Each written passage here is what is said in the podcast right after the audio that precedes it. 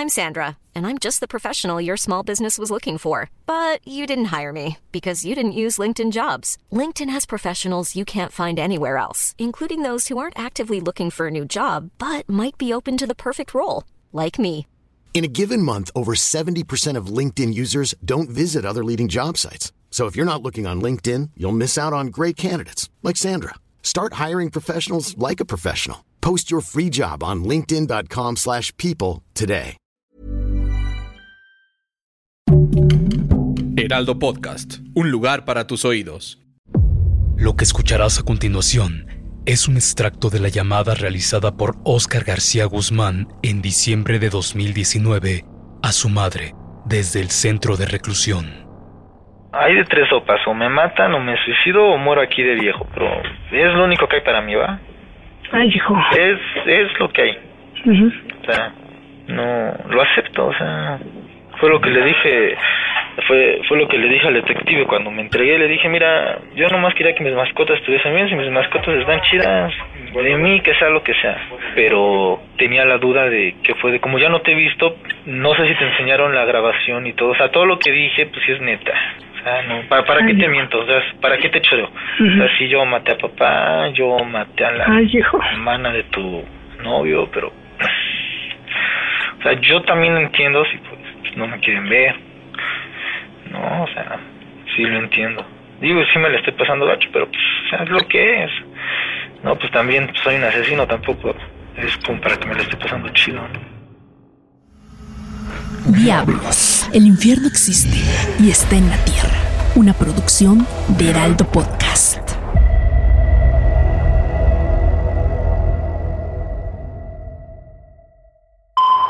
Viernes primero de noviembre de 2019. Toluca, Estado de México. Patrullas de agentes de la Fiscalía llegan al domicilio ubicado en la calle Ponciano Díaz, en la colonia Villa Santín, en Toluca. Llevan una orden de cateo con el que lograrían el acceso al interior del inmueble.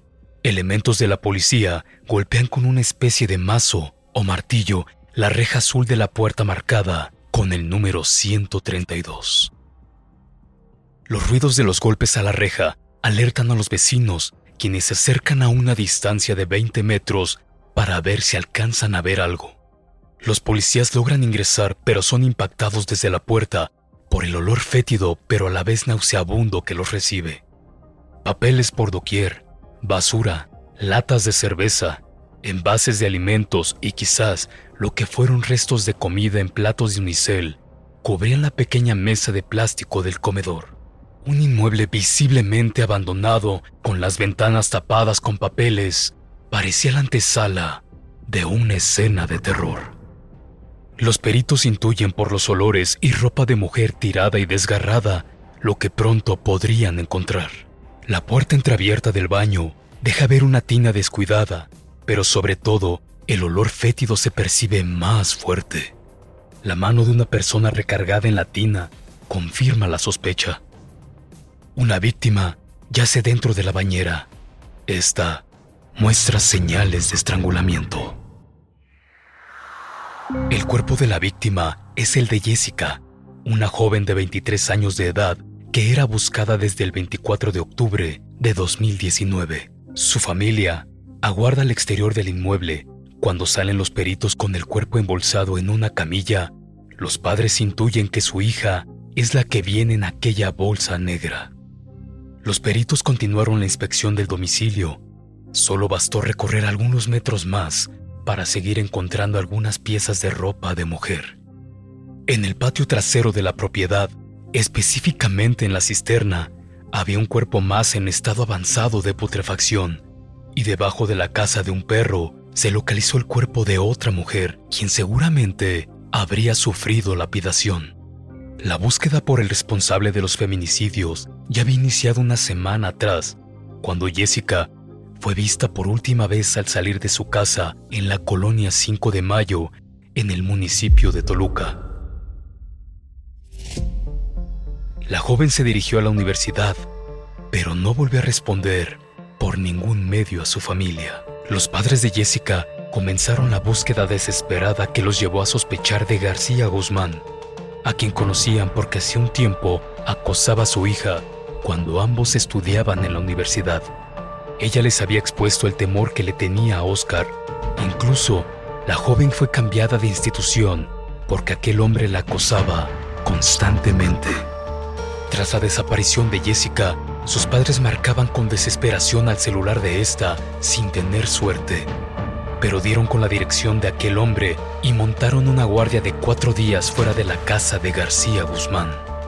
Ellos aseguran haber visto a su hija por una de las ventanas que daban a la calle, pero la notaron rara, como fuera de sí misma, como si hubiera consumido alguna especie de sustancia o quizás la mantenía drogada.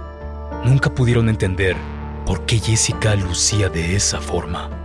De acuerdo con los reportes policiales, la familia, desesperada, pidió apoyo a las autoridades para acelerar una orden de cateo dentro de la propiedad. Esto no ocurrió y cuando lograron hacerlo, fue demasiado tarde.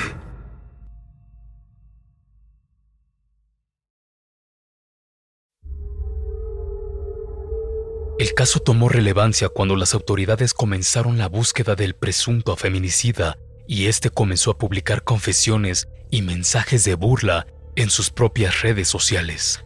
En ellas se leía, para atrapar un asesino en serie, debes pensar como uno, acompañado de la ficha de búsqueda de algunas de las mujeres desaparecidas, como Adriana, Marta o la misma Jessica.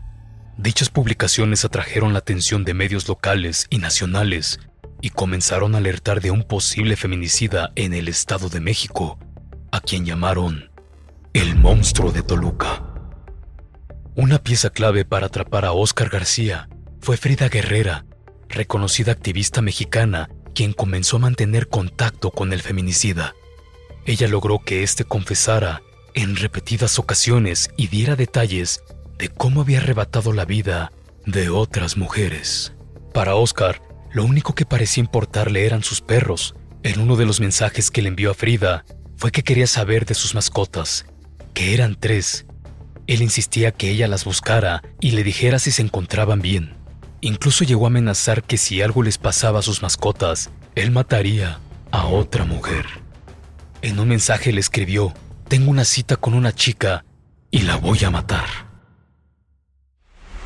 La desesperación por obtener la ubicación de este hombre parecía eterna. Cada minuto era vital para evitar que Oscar volviera a cometer un asesinato. En todas partes circulaba la foto de él. Las autoridades ofrecieron una recompensa por 300 mil pesos a quien aportara información útil que ayudara a dar con su paradero.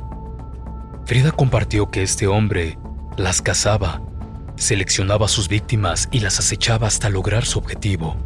Se burlaba en cada mensaje. Decía que les haría un mapa a las autoridades y ni así darían con él. Confesó que no solo le había arrebatado la vida a tres mujeres, había asesinado a seis más. El monstruo de Toluca confesó además haber matado a su propio padre y la hermana del novio de su mamá. De esta última, dio detalle de cómo la torturó y descuartizó para tratar de deshacerse del cuerpo. De las demás, como se refería a sus víctimas, confesó que prefería estrangularlas. Soy un asesino serial, se lee en uno de sus mensajes y tras semanas de búsqueda, la noche del 6 de diciembre de 2019, Oscar García fue detenido cerca de la Avenida de los Maestros en la colonia Casco de Santo Tomás, en la Ciudad de México. Óscar García Guzmán, también conocido como el monstruo de Toluca, fue sentenciado a prisión vitalicia. Recibió seis sentencias condenatorias por cada homicidio que le fue comprobado, aunque él asegura que hubo más víctimas de las que quizá nunca se encuentren sus restos y sus familias continúen buscando. Hoy vive el resto de sus días en el Centro Penitenciario y de Reinserción Social de Tenango del Valle, Estado de México. Diablos, asesinos que marcaron historia. Una producción de Heraldo Podcast.